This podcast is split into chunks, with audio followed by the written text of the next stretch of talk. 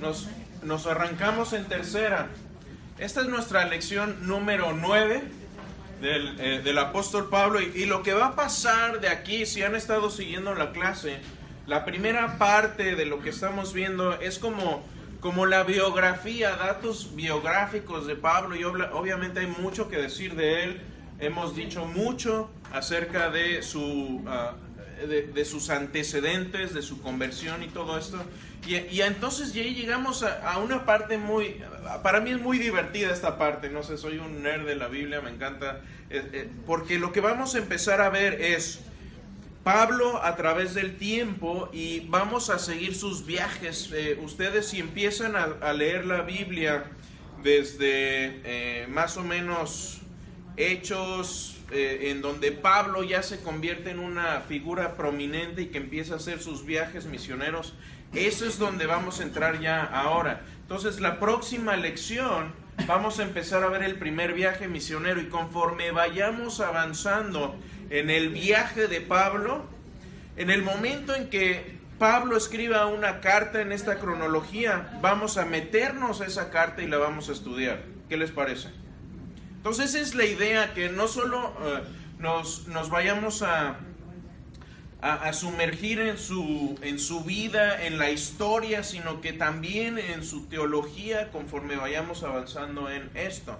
Y uno de los temas que, eh, de los últimos temas biográficos que vamos a- a manejar hoy es de Pablo como apóstol. Y aquí le puse un subtítulo que tiene que ver eh, con algo muy confuso en nuestro tiempo, es decir, ¿hay apóstoles modernos o no? ¿Qué es un apóstol? Eh, ¿Es eh, la, la palabra apóstol utilizada de la misma manera en todos sentidos en la Biblia o no? ¿Qué pasa con los que se dicen apóstoles hoy? Porque si hablamos de Pablo como apóstol, vamos a estar hablando de algo muy, muy particular. Pero ¿qué tal si hablamos de los doce apóstoles escogidos de Jesús? ¿Era Pablo apóstol en el mismo sentido que los doce o no? Algunos ya están así, ¿no? Otros... Y otros están tratando de... Sí, pero es una pregunta importante. Eh, porque si no, entonces Pablo tendría la misma autoridad que ellos o no. Si van al templo mormón, este es el templo, un templo mormón. Si van a un templo mormón, tienen una estructura con 12 y les llaman apóstoles. Si vamos al Islam, de hecho, a Mahoma se le considera el último de los apóstoles en su, eh, en su teología. Hay hasta películas, hay una película de, de Robert Duvall que se llama El Apóstol. ¿Quién la vio esta? De mis tiempos. Dos personas. Bueno, ya me hicieron sentir viejo. Gracias. Y les decía, hay quienes se dicen apóstoles el día de hoy. ¿Quiénes son estos? ¿Alguien los conoce? Maldonado y quién más? Es una apóstola o apostoliza en Brasil. Hasta existen ay, sí, mujeres que se llaman Maldonado, no, no sé su segundo. El nombre, el apellido es Maldonado. Sí, ¿Él es apóstol aquí en Raúl Unidos no? pues él dice que en todos lados, que en donde esté es apóstol. Es que ellos, lo que una vez oí, es de que la Biblia dice que unos serán apóstoles, otros serán yo no sé qué, y otros serán, entonces ellos por ahí se fueron. Ah, claro, y, eh, y- y vamos a ver eso. Entonces, sí, muy, muy ah, en, en la, en, en la corriente carismática sobre todo vemos esto. Entonces, ¿qué es un apóstol? ¿Hay apóstoles hoy o no? ¿Cuántos fueron? ¿Fueron 12, 11 o 13 o 14? Muy infinito. ¿Quién da más? ¿Quién da menos? Eh, ¿Pablo fue o no fue apóstol? ¿Y qué importa todo esto? ¿Cuál es la importancia de todo esto? Bueno, si, eh, ya que nuestro estudio es de Pablo, veamos primero la cuestión aquí de Pablo. Si vemos eh, las cartas que el mismo Pablo escribió y su mismo testimonio, vemos aquí que en Romanos 1.1 Pablo dice, que fue llamado a ser apóstol. Él se autonombra apóstol. En 1 Corintios 1.1, otra vez en la salutación inicial de su carta, dice Pablo, llamado por la voluntad de Dios a ser apóstol. Segunda de Corintios 1.1, otra vez. Pablo, apóstol de Cristo Jesús, en 1 Corintios 9.1 dice, no soy apóstol. Es eh, una parte donde defiende su apostolado. Ah, en Efesios 1.1, otra vez, el inicio de otra carta, Pablo, apóstol de Cristo Jesús por la voluntad de Dios. Primera de Timoteo 1.1, Pablo, apóstol de Jesucristo por mandato de Dios. Segunda de Timoteo 1.1, Pablo, apóstol de Cristo Jesús por la voluntad de Dios. Entonces, el mismo apóstol Pablo se autonombra y se reconoce como apóstol. Aquí la cuestión es, ¿Lo reconocieron los demás o es como los apóstoles modernos que dicen, hey, acá estoy, soy apóstol, ¿quién te nombró? Dios, ¿cómo sabes? ¿Quién sabe? Porque Dios se lo dijo. Dios se lo reveló personalmente y nosotros cómo sabemos. Como a ver, otra vez como les digo en nuestra tierra, preguntamos, ¿dónde leítes? ¿Qué papel te certifica como tal? ¿Dónde está tu título? ¿Quién te lo dio? Eh, y la misma pregunta la podemos hacer de Pablo. ¿Quién te dio tu título, Pablo?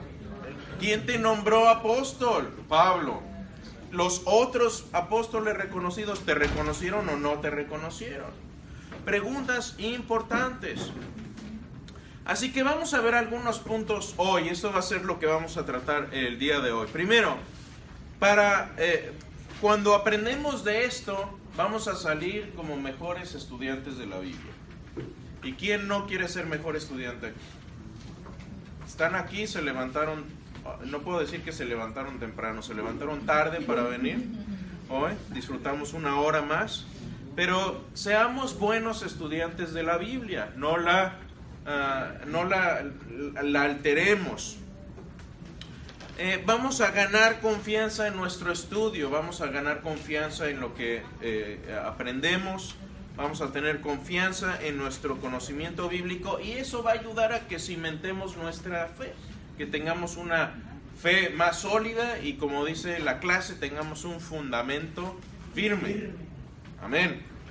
Entonces, ¿están conmigo? Lo que vamos a ver hoy.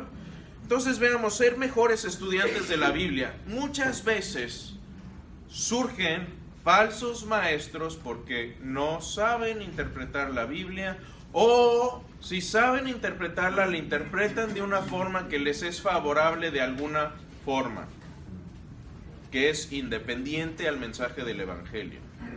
Mis hermanos, un Evangelio a medias es un falso Evangelio.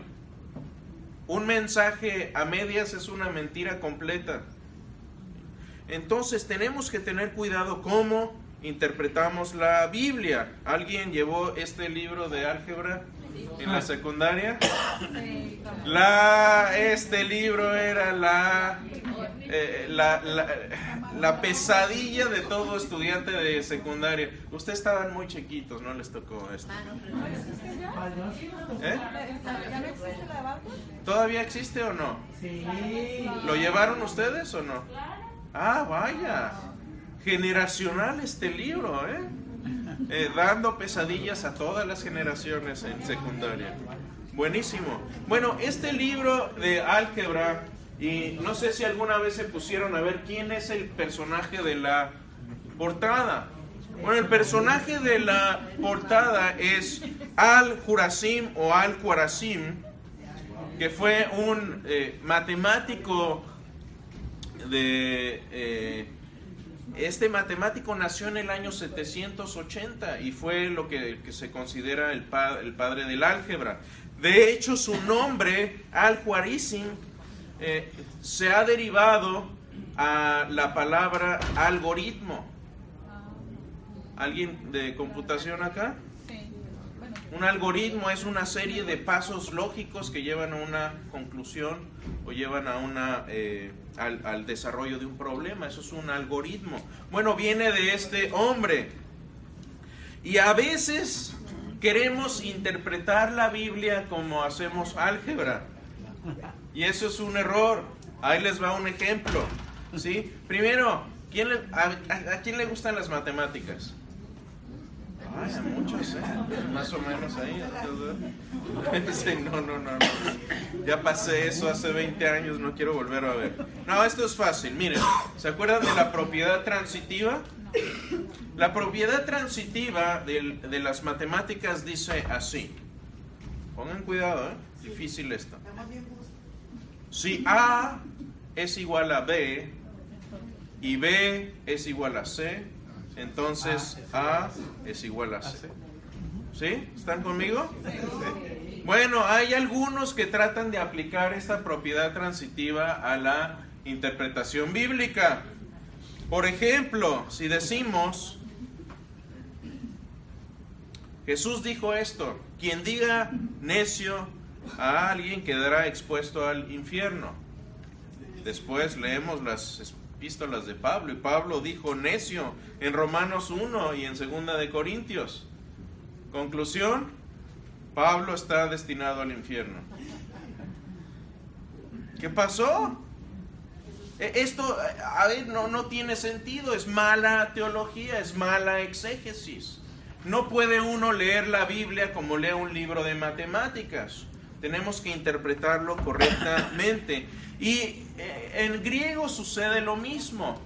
Eh, en griego hay palabras que toman un significado distinto según el contexto, según el lugar en el que estén, según el tipo de literatura que estemos leyendo. Uno no lee de la misma forma la nota de deportes que un cuento de Memín Pingüín o un escrito de matemáticas o el libro de álgebra. Los vamos a interpretar de manera distinta. Es lo mismo acá. Entonces, una palabra en griego en un lugar no siempre se traduce de la misma forma en otro lugar y puede ser la misma palabra exactamente. ¿sí? Entonces, aquí veamos eh, un poco de estudio de la palabra apóstolos, que es la palabra griega de apóstol. ¿Qué quiere decir esta palabra? Bueno, apóstolos, si lo vemos simplemente en un diccionario, su definición más sencilla, eh, quiere decir alguien que es enviado o uno que es enviado. Esa es la definición de apóstolos.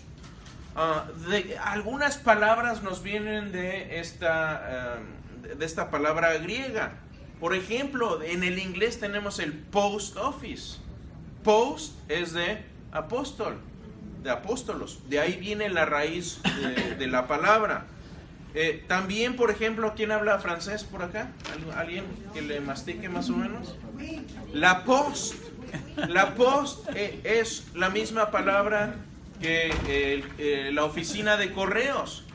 A ver, acá tenemos los que son, ¿quién, ¿algún blogger por acá que tenga blog? Acabo de poner un post.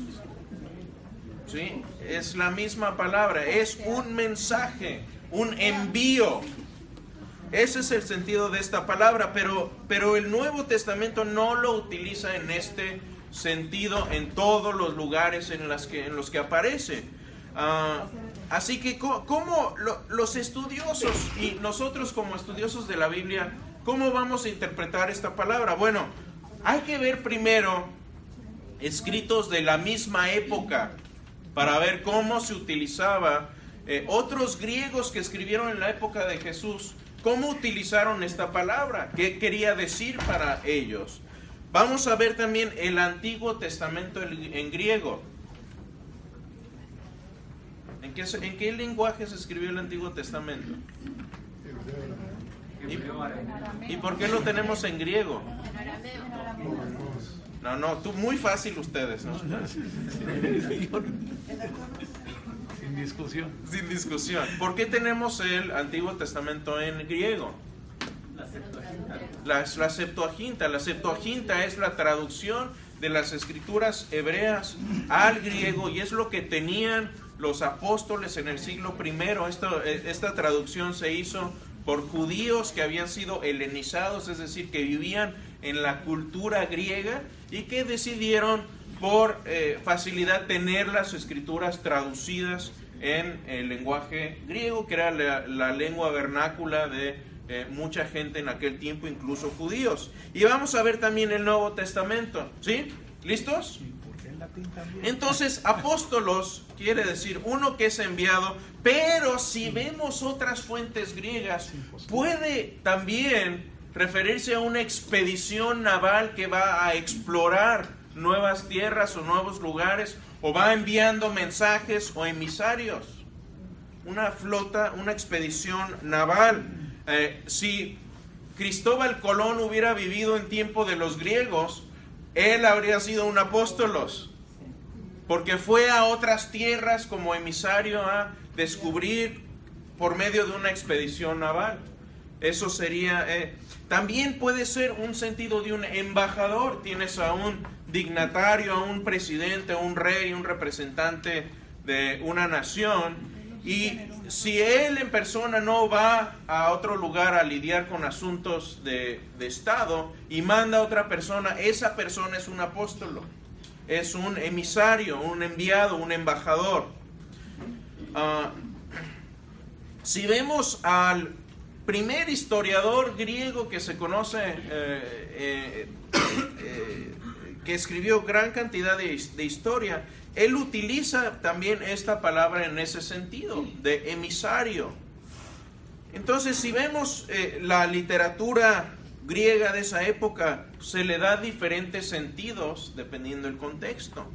Si vemos también el Antiguo Testamento griego, podemos ver pasajes en donde algunas palabras se traducen como apóstolos. Por ejemplo, Primera de Reyes 14:6, si lo leemos en español, dice que cuando Agías oyó el ruido de los pasos de ella al entrar por la puerta, dijo, entra, mujer de Jeroboam. ¿Por qué finges ser otra mujer? Pues he sido enviado a ti con duro mensaje. Esa palabra, he sido enviado, se traduce como apóstolos. O más bien la tradujeron ellos como apóstolos. Ah, si vemos, por ejemplo, el Antiguo Testamento en, griego también, eh, perdón, el Nuevo Testamento, Jesús escoge a doce discípulos. Y a estos se les llama apóstolos o apóstoles. Eh, pero ¿qué tienen de particular estos doce? Lo que tienen de particular es que fueron testigos oculares en particular de la resurrección de Jesús. Esa es una de las claves. Entonces cuando a ver, yo, yo he ido a visitar muchas iglesias, incluso cuando estuvimos en, en Mozambique y de, y de una charla ahí, vinieron gente de muchas iglesias. Y el pastor que, que, que, nos acogió allá y nos dio la bienvenida es, este, es, un, es un pastor con muy buena doctrina. Y de repente llegó una persona y se presentó y le dijimos, bueno, yo, yo soy fulano de tal, voy a dar yo la plática, soy maestro en Champion Forest, y el otro soy pastor de la iglesia tal. Y él se presenta como apóstol. Y no solo eso, había por ahí un premio que íbamos a dar eh, a quien contestara bien algunas preguntas y dice, y yo me voy a ganar ese premio. Y, y se voltea y eh, el, pastor, que amigo mío, me dice, no se va a ganar nada esto. Es falso maestro, dice. Bueno, pues se lo ganó el premio. Y el otro está así, ¿cómo puede ser? Ahora no quiero decir con eso que, eh, a ver, su doctrina estaba correcta, simplemente fue una coincidencia. Pero cuando a mí me dicen alguien, yo soy apóstol, primero les pregunto, ¿en qué sentido eres apóstol? Porque en un sentido, todo, eh, toda persona que lleva la palabra de Dios tiene un rol de emisario, de embajador y de llevar un mensaje. En ese sentido, no tendría problema en que alguien se llamara apóstol. Sin embargo, por la distorsión que hay ahora en nuestros días, yo jamás me dejaría llamar apóstol. ¿Por qué? Porque muchas veces estas personas se hacen llamar apóstoles en el mismo sentido en que se llamaron apóstoles los discípulos de Jesús. y eso ya no existe. Vamos a ver un poco más de esto. Pero en ese sentido, estos hombres eran discípulos que fueron eh, nombrados por Jesús, que fueron elegidos, como decimos en nuestros países en el gobierno, de. Jesús dijo, este, este, este y este. No fue como que un concilio se juntó, no, no. El mismo Hijo de Dios los eligió como representantes. Eh, pero también hay otras personas que Pablo nombra como apóstoles, aunque no son apóstoles en el mismo sentido que los doce apóstoles. Por ejemplo, en 2 de Corintios 8, 23 dice eh, Pablo, en cuanto a Tito, es mi compañero y colaborador entre ustedes. En cuanto a nuestros hermanos, son mensajeros, es decir, apóstolos de las iglesias. Pero ¿por qué si ven ustedes traducciones de la Biblia y traducciones que se han hecho correctamente, ¿por qué no traducen aquí apóstolos como apóstol? ¿Por qué? Porque no ese es el sentido de la palabra. Porque si nos pusieran aquí apóstol, lo vamos a confundir con los doce apóstoles. Y entonces correctamente los traductores utilizan la palabra apóstolos como mensajero. Entonces Tito no era apóstol en el mismo sentido que eran los doce apóstoles. ¿Queda eso? Claro. David, ¿tenías un comentario más? Yo quería preguntar qué pasó con, con Matías. O sea, creo que no fue apóstol, o sea, como que no tuvo validez nombramiento, pero ya no se tiene noticias. No, sí, tu, sí, sí lo tuvo, porque ¿qué pasó? Y ese pasaje es muy interesante. Si tienen sus Biblias y quieren leer esto en Hechos 1.21, porque ahí se nos dan los criterios para ser un apóstol nombrado o un apóstol reconocido de la misma forma que fueron nombrados los doce apóstoles. Por ejemplo, eh, Hechos 1.21 al 23 dice así. Eh, y el contexto es este, el contexto es que se acuerdan que eh, Judas se quita la vida, Judas Iscariote, y queda un lugar vacante para un apóstol. Entonces se juntan los apóstoles, piden en oración dirección, y esto es lo que concluyen. Dicen, por tanto, es preciso que esta persona que se va a elegir sea uno de nosotros, eh, eh, sea, se una a nosotros un testigo de la resurrección. Ese era el criterio principal. Entonces, cuando a mí alguien me viene y me dice, soy apóstol, y digo, wow, ¿cuándo viste la resurrección de, Jesús? Porque ese es el criterio principal. Ahora, si me dicen, no, no, no soy apóstol en ese sentido, bueno, habría que ver en qué sentido entonces. Sí. Explíquemelo como si tuviera cinco años. Entonces eh, dice, uno de los que nos acompañaban todo el tiempo que el Señor vivió entre nosotros desde que Juan bautizaba hasta el día en que Jesús fue llevado de entre nosotros. Esta persona tenía que ser un testigo ocular de la vida de Cristo y sobre todo de su resurrección. Así que pusieron a dos, a José, llamado Barsabás, apodado el justo, y a Matías. Y si ven la historia, escogen eventualmente a Matías. Luego si ven Primera de Corintios 1, 9, eh, eh, Pablo está hablando y dice, no soy libre, no soy apóstol, no he visto a Jesús nuestro Señor. Entonces, en, en ese sentido, eh, si analizamos un poquito lo que eh, el sentido en, el que Pablo era apóstol, vamos a concluir que eh, Pablo también fue escogido al dedazo por Jesús. Me gusta esa frase porque eso distingue a, todos los demás apóstoles o, a todos los demás que se llaman apóstoles. ¿sí? Fue de dedazo. O sea, a ver, en México muchos años no hubo democracia y hoy me atrevo a decir que quién sabe si la hay o, no. Pero el PRI y específicamente el presidente, uy, esto va en línea, a ver si no me mandan unos chanchanes, escogía a los presidentes por dedazo. Es decir, No, ¿qué importa lo que diga la gente, lo que escoja las elecciones se pueden mayugar? Yo escojo a fulano como mi sucesor, realmente como una monarquía. Entonces, eh, Pablo era apóstol en ese sentido. Hagamos una pausa aquí para preguntas, no comentarios, preguntas, porque si no, no terminamos. Sí. Dice, es que soy apóstol. Dicho, pues sí, muéstrame que tuviste a Jesús. Los apóstoles, los primeros apóstoles lo vieron, convivieron con él, caminaron con él, vieron los milagros, cenaron, comieron, todo con él. Claro. Pero Pablo no lo vio, lo vio en visiones y tuvo un encuentro personal con él. Ahora, uno sustenta y tiene su, su argumento de que, bueno, sí, tengo una comunión con Jesús, yo he visto los milagros de Jesús y cosas de ese tipo. Entonces, ¿cómo pueden eh, a ellos, o cómo es que dicen, yo también soy apóstol, cuando Pablo también fue el apóstol, pero no lo vio No, sí lo vio. en visiones, pero no presencia? No, sí lo vio, no en visiones, sí lo vio, lo vio. ¿Fue contemporáneo de él? Claro, nació en el mismo... en la-. A ver, obviamente el- el- la cuestión aquí es la resurrección.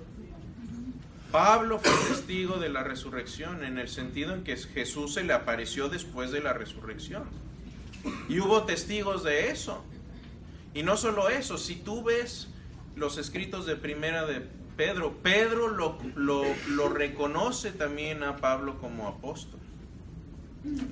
Entonces, no solo eh, Pablo es escogido por Jesús mismo, sino que es reconocido también por la comunidad apostólica que ya existía en el siglo primero, que eran ellos mismos testigos de la resurrección y eran también ellos mismos parte de ese grupo selecto de dedazo de, de Jesús. Entonces, en ese sentido, yo creo que, a ver, ponerse a la misma altura que el apóstol Pablo para mí es algo muy arrogante. Me parece como que ya hay algo atrás de eso. Y ese es el punto Que la clave, clave, sí. la arrogancia. Sí, a ver, el yo decir acá estoy al mismo nivel que Pablo, uy, no, no, no, eh, se me hace muy eh, y- falso. Entonces a mí, a mí yo cuando escucho eso, se me levantan las antenitas del Chapulín Colorado y digo, a ver, ¿qué- po- ¿por qué? ¿Para, ¿Para qué se está llamando así esta persona? ¿Qué es lo que quiere reflejar? Porque en nuestro tiempo estas personas muchas veces lo que quieren hacer es atribuirse una autoridad mayor a los demás para tener controlada a la gente. Entonces cuando tú les vas y les, recla- les reclamas y le dices, oye, esa doctrina está mal, ellos te dicen, Dios me lo reveló y ahí eh, reclámale. Sí, entonces basan su apostolado en una experiencia personal no verifica- verificable para decirte ahí ten- tener controlada a la gente. Es, una, es un tipo de gnosticismo moderno. Pues marketing, pero... Eh, sí, Carlos, mi hermano. Sí, yo, yo creo que todos los pastores están escogidos por dedazo. Dios te llama. Bueno, una- un sentido de dedazo. Todos los pastores verdaderos, Correcto. pero hay muchos falsos pastores y falsos maestros Pero- que se han autonombrado y eso existe desde el siglo primero porque Pablo los confronta en, en, en 2 Corintios. Dice, ustedes se creen los super mega recontra grande apóstoles. Utiliza dos términos ahí superlativos en 2 Corintios y los hace pedazos. ¿Por qué? Porque esto existe desde que existe la iglesia y seguirá existiendo. Pero tenemos que tener cuidado. Entonces, el trabajo de uno como maestro y el trabajo de los pastores es, primero, cuidar a las ovejas. ¿Sí? Y, y segundo, desenmascarar a estas personas. Entonces yo no tengo problema en, en nombrar gente como Maldonado porque puedo demostrarles que es un falso maestro. ¿Por qué? Porque uno puede leer sus escritos y si sus escritos van en contra de la escritura, ya es un falso maestro. ¿sí? Ahora, no quiere decir eso que nos vamos a montar en nuestro caballo blanco y decir, uy, yo no cometo errores. Pero hay errores de omisión y errores de comisión. ¿sí? Y una cosa es que cometamos errores de vez en cuando inintencionalmente, pero a ver, la Biblia dice que uno como maestro va a ser juzgado más severamente, entonces yo tengo mucho cuidado en abrir la boca cada vez que estoy aquí, porque es una responsabilidad que, que la tomo, para mí es una responsabilidad sagrada estar aquí. Eh, pero no tengo problema tampoco en hablar de, a ver, mi ministerio no se trata de criticar a, a- a otras personas, se trata de enseñar la verdad, pero hay veces que sí hay que hacerlo. Sí. Perdón, otra, ah, sí, sí, Ricardo. En el concilio de Jerusalén Sí. fue nombrado Pablo apóstol, fue concedido, sí o no. Creo que no fue el tema eh, principal de eso. Sin embargo, cuando Pablo después se reúne con los que llama, si uno ve primera eh, de Gálatas, perdón, Gálatas 1, Ujú. después de su viaje misionero y después de 15 años de él ser cristiano, dice, y subí a Jerusalén para ver si lo que yo había enseñado era conforme a la doctrina de los apóstoles, y dice, y me dieron la diestra de compañerismo, es decir, me dijeron, Pablo, vas por buen camino. Entonces Pablo tuvo una comisión especial de ir y ser apóstol a los gentiles, que fue una comisión diferente a la de los doce, pero sin embargo fue una comisión, considero que a la misma altura de los doce apóstoles. Y con eso voy a lo que se llama la sucesión precisamente otorgada. Por Bueno, eso fue ya es otra- Pedro, no, no, no, sé. no, no, no, no es, no es otra cosa diferente. Esa es una forma de, por la cual fue llamado a ser apóstol. O sea, por eso la pregunta fue muy precisa. Que si Las- no hay apóstol- sucesión apostólica en el mismo sentido que hay eh, que fueron los doce apóstoles. Eso es lo que creemos aquí, eh, es lo que yo creo. Eh, se vale estar en desacuerdo, ah, pero no lo vamos a discutir en, este, en este espacio. Ah, ¿Alguna otra? Sí. Eh, no sé si yo voy a ser incorrecta, o sea, es una duda. No, se vale, se vale. Eh, para mí el privilegio de Pablo y de los apóstoles estuvo en esa, en que fueron por dedazo designados por Jesús como los primeros mensajeros de su palabra y que, que tenían que ser los que les iban a inspirar, eran los ins- y era- les iba- se les iba a inspirar lo que Jesús quería transmitirle a las generaciones, Ajá. ¿cierto? Ese es el privilegio. Ellos Sí. quedaron plasmados en una Biblia por mandato directo de Jesús. Pero después, si vamos a ver en cuanto al sentido del apóstol, mensajeros y testigos somos todos, porque todos hemos sido testigos de la Exacto. resurrección de Jesús al recibirlo, al ver la gloria, la gracia de Él en nosotros. Claro.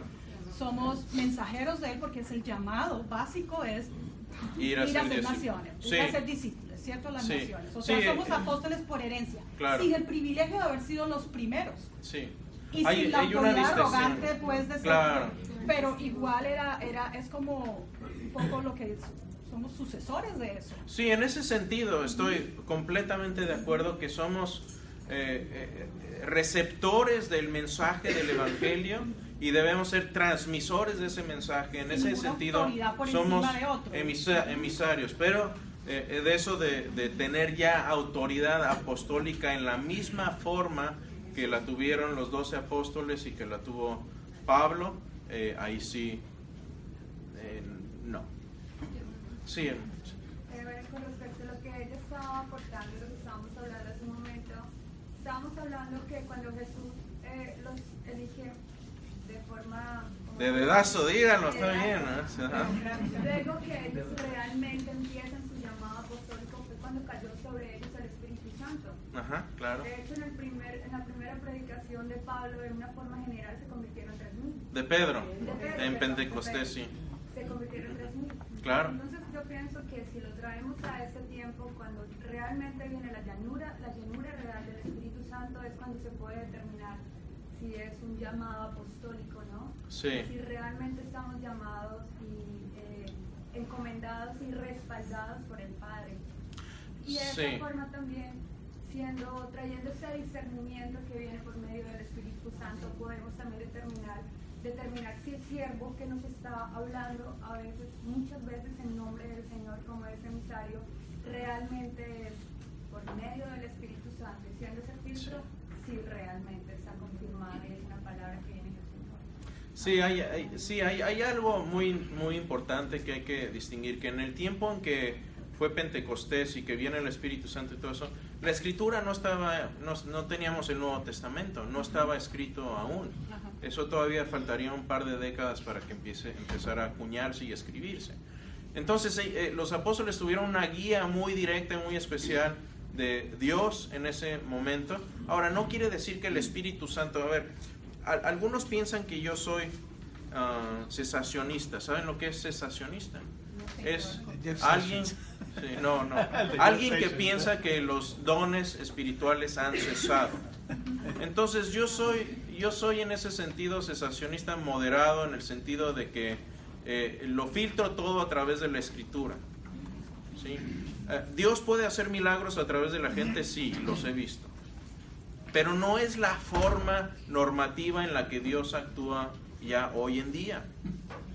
Y hay gente que realmente vive eh, esperando y viven detrás de ese milagro para poder tener un- una fe más sólida. Y, lo que dice la escritura es, eh, Jesús dice, la, la evidencia más importante que ustedes ya tienen es la resurrección. Cuando se le pide evidencia, les dice, yo no les voy a dar ya más evidencia a ustedes, van a tener la evidencia de la resurrección y eso debería ser suficiente para ustedes y por eso es el tema que más me gusta hablar. Los que me conocen saben, me encanta hablar de la resurrección. De hecho, voy a tocar un punto de eso al final. Entonces, eh, yo creo que el basarnos en la experiencia personal, nada más, para dar testimonio de lo que eh, Dios ha hecho, es bueno y hay que seguirlo haciendo, pero no es toda la historia y no es todo lo que Dios quiere que hablemos tam- también. Que viene el logos como tal con el rema, que es la revelación. Ya también muy personal, ¿no? Pero yo pienso que esas dos cosas deben ir unidas. Pero el rema y la revelación personal hay que tener mucho cuidado, porque a mí me han hecho profecías falsas y te puedo decir cuántas hay y cuánto ha dañado eso al, al- al cuerpo de Cristo. Entonces, para, para, para mí, yo prefiero suprimir estas revelaciones personales y sujetarlas a la escritura, porque, como dijo John Wesley, si tus revelaciones personales van en, en- en- en concordancia con la escritura, son superfluas porque ya están ahí. Y si van en contra, son falsas. Entonces, la, la medida de fe debe ser la escritura primero. Pero hay cosas que no son verificables y a mí me han, me han predicho y me han ah, hecho cantidades de, de, de profecías y muchas de ellas han sido falsas. Y no te puedo decir la puede cantidad de, gente que he visto que van y oran y declaran y a- están frente a una persona moribunda y están diciendo, yo declaro y predigo que esta persona va a resucitar de los muertos. No sucede. ¿Qué pasa con los testigos y la familia y la gente no creyente que está viendo todo esto? Falso maestro. Entonces, mucho cuidado porque al menos que estés absolutamente seguro que la revelación que te llegó es de Dios y que se va a cumplir. Cuidado porque en otro tiempo eso se habría castigado con apedreamiento. Te habrían apedreado por ser falso maestro. Entonces, mucho, mucho cuidado con, con eso. Hay que tener mucha cordura y mucha sabiduría. Último comentario. ¿Quién- ¿Alguien faltaba? Ah, sí, sí, Carlos. ¿Tú no crees que Jesucristo se le puede presentar a una persona hoy día? Oh, no solo lo creo, sino conozco a gente que le ha sucedido. Pero eso normalmente, Carlos, sucede en lugares donde el Evangelio está eh, eh, remoto o no hay misioneros o gente que casi no, no tiene acceso a eso y que pide una confirmación real de Dios. Y un caso de ellos que falleció hace poco, pero fue Nabil Qureshi, que era musulmán. Entonces esto sucede mucho en países musulmanes donde no tienen Biblias o están aislados en algún lugar. Hay muchos reportes creíbles de apariciones de Jesús en estos lugares. Entonces sí, sí, sí, creo, sí creo que sucede. Desde ese punto de vista, alguien pudiera llamarse un apóstol. Pero lo que tú dijiste anteriormente era algo clave. Que esas personas, si lo utilizan para hacerse igual a Pablo, para ser como una persona que no se puede cuestionar por arrogancia, para poder desarrollar quizás hasta otra doctrina, ahí es donde viene el problema. Yo no me enfocaría tanto de las palabras apóstol, sino Sí. de qué es lo que está detrás de esa persona. Exactamente. No se debe uno gastar tanto tiempo, porque a lo mejor hay alguien que se llama apóstol y tenga una doctrina. Yo no lo, yo no lo sé. Eh, yo creo que no, no se gaste tiempo en, lo- en Sí. los nombres, sino mira a ver la, la- El problema es que si la persona se llama apóstol, a lo mejor quiere hacerse algo Sí. que no es. Sí, a mí, a mí me causa ruido que alguien quiera, quiera hacerse más, ¿no? Porque el decir apóstol es decir, yo estoy acá espiritualmente y ustedes están por Y acá. Jesucristo dijo que primero Eso es un será último, el último será primero. Sí. Primero hay que ver el corazón de esa persona. Sí. Último comentario. Sí, Margarita. Yo, yo puedo entender a grandes rasgos, ¿verdad? no sé si estoy completamente en lo correcto, pero si la, la evidencia de la historia nos está diciendo, eh, Jesús llamó a los doce y los llamó apóstoles, incluyendo a Pablo, por todas las circunstancias que se movieron con Pablo, pero fue distinguido como apóstol.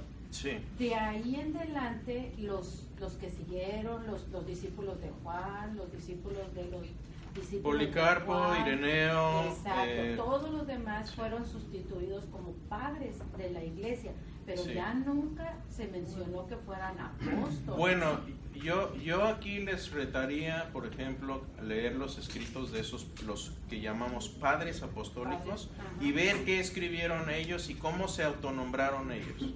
Exacto, desde ahí ya, ya empezamos a discernir Sí. que realmente la persona que es un emisario, un mensajero de Dios, sabe exactamente el lugar que tiene. Está representando a Dios sin ningún nombramiento. Claro. No tiene que nombrarse apóstol, no tiene que nombrarse padre, Sí. si solamente como siendo real hijo de Dios. Y yo creo que de ahí nos toca a todos nosotros en este tiempo discernir a través de la palabra y por eso la enseñanza, por eso el meterse en la Biblia o en las clases, ¿verdad?, que estamos tomando aquí para poder entender y discernir a todas esas personas que llevan evangelio, tanto en la tele como en las demás iglesias o en las diferentes doctrinas.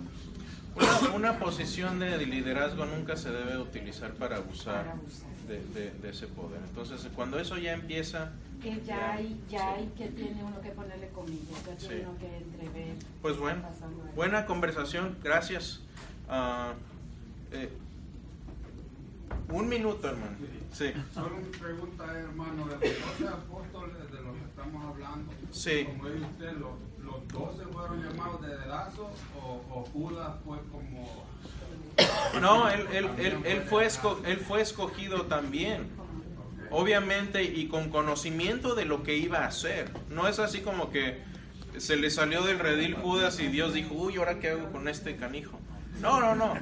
Fue algo que eh, Dios sabía que iba a suceder, pero Él entra en los planes de redención de la humanidad como instrumento, no porque hizo algo bueno, sino que lo malo que hizo Dios lo utiliza y lo redime para un bien. Obviamente podemos decir que la crucifixión y la muerte de Cristo es la tragedia más grande de la, humanidad, pero la bendición más grande también para la humanidad. Entonces, bueno, terminemos eh, la recta final. Ten- tener confianza en lo que estudiamos. Bueno, habíamos, ya, ya hemos hablado de qué tipo de apóstol era Pablo, en qué sentido era Pablo apóstol. Y aquí eh, la conclusión nuestra es que Pablo era apóstol en el mismo sentido que los doce apóstoles. Y consideramos primero que Pedro afirma que Pablo escribió inspiradamente. Alguien no escribe inspiradamente, al menos que sea eh, apóstol y o tenga eh, autoridad apostólica. Pablo fue testigo ocular de Cristo resucitado. Pablo no presume, sino simplemente afirma su apostolado. No lo usa para beneficio propio. Ah, eso es muy importante. Pablo nunca usó su, su apostolado para beneficiarse propiamente. Lo usó para derramar su vida, para llevar el mensaje del Evangelio. Y este es el tema de esta eh, serie que vamos a seguir.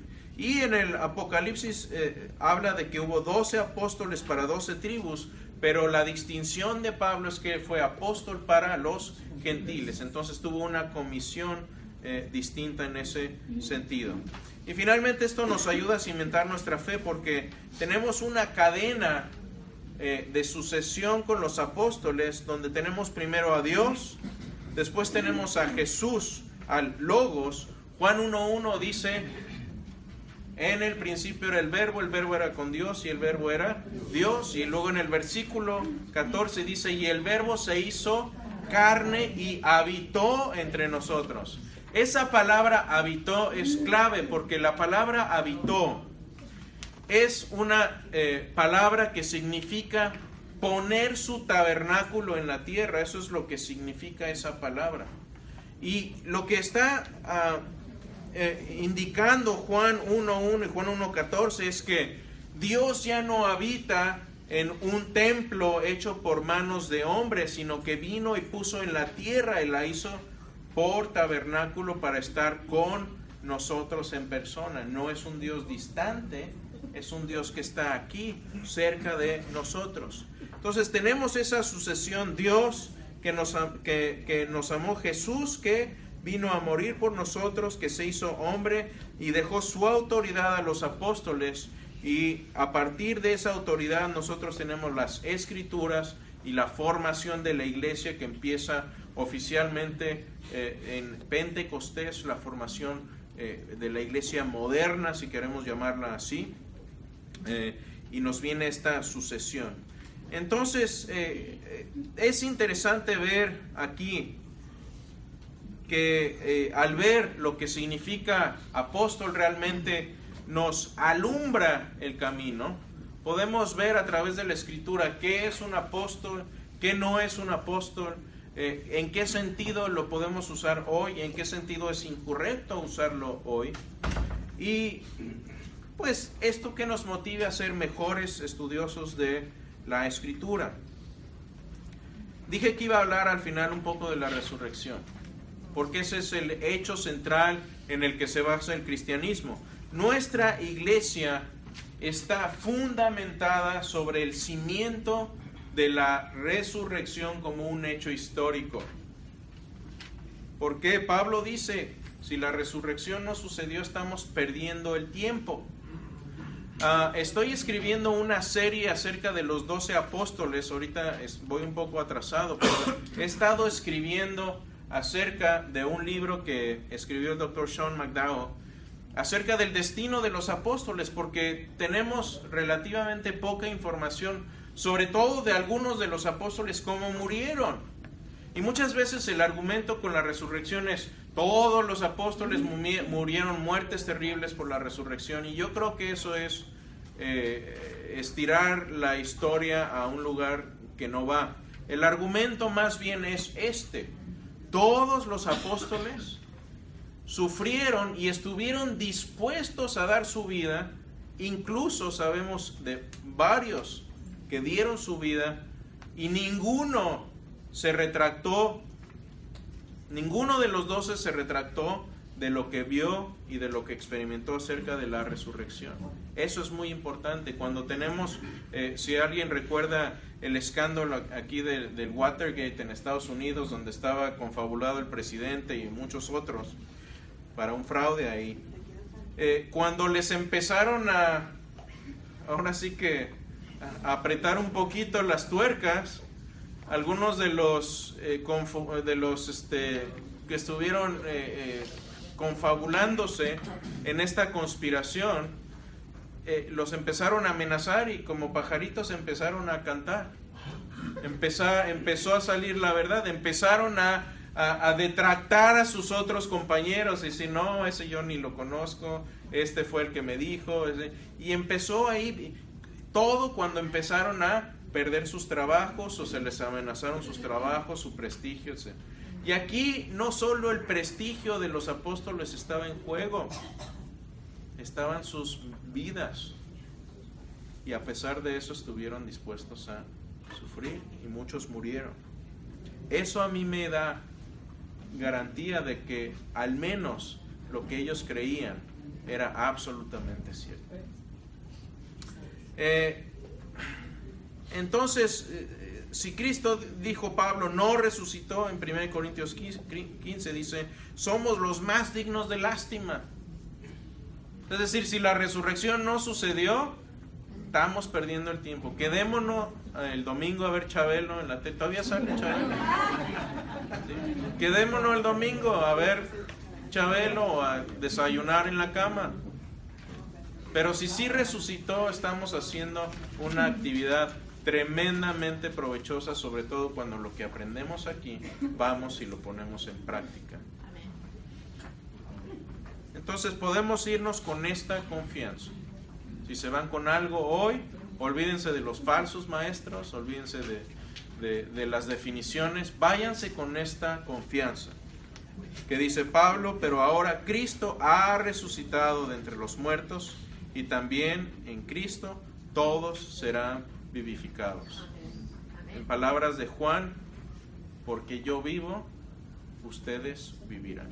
Amén. Thank you.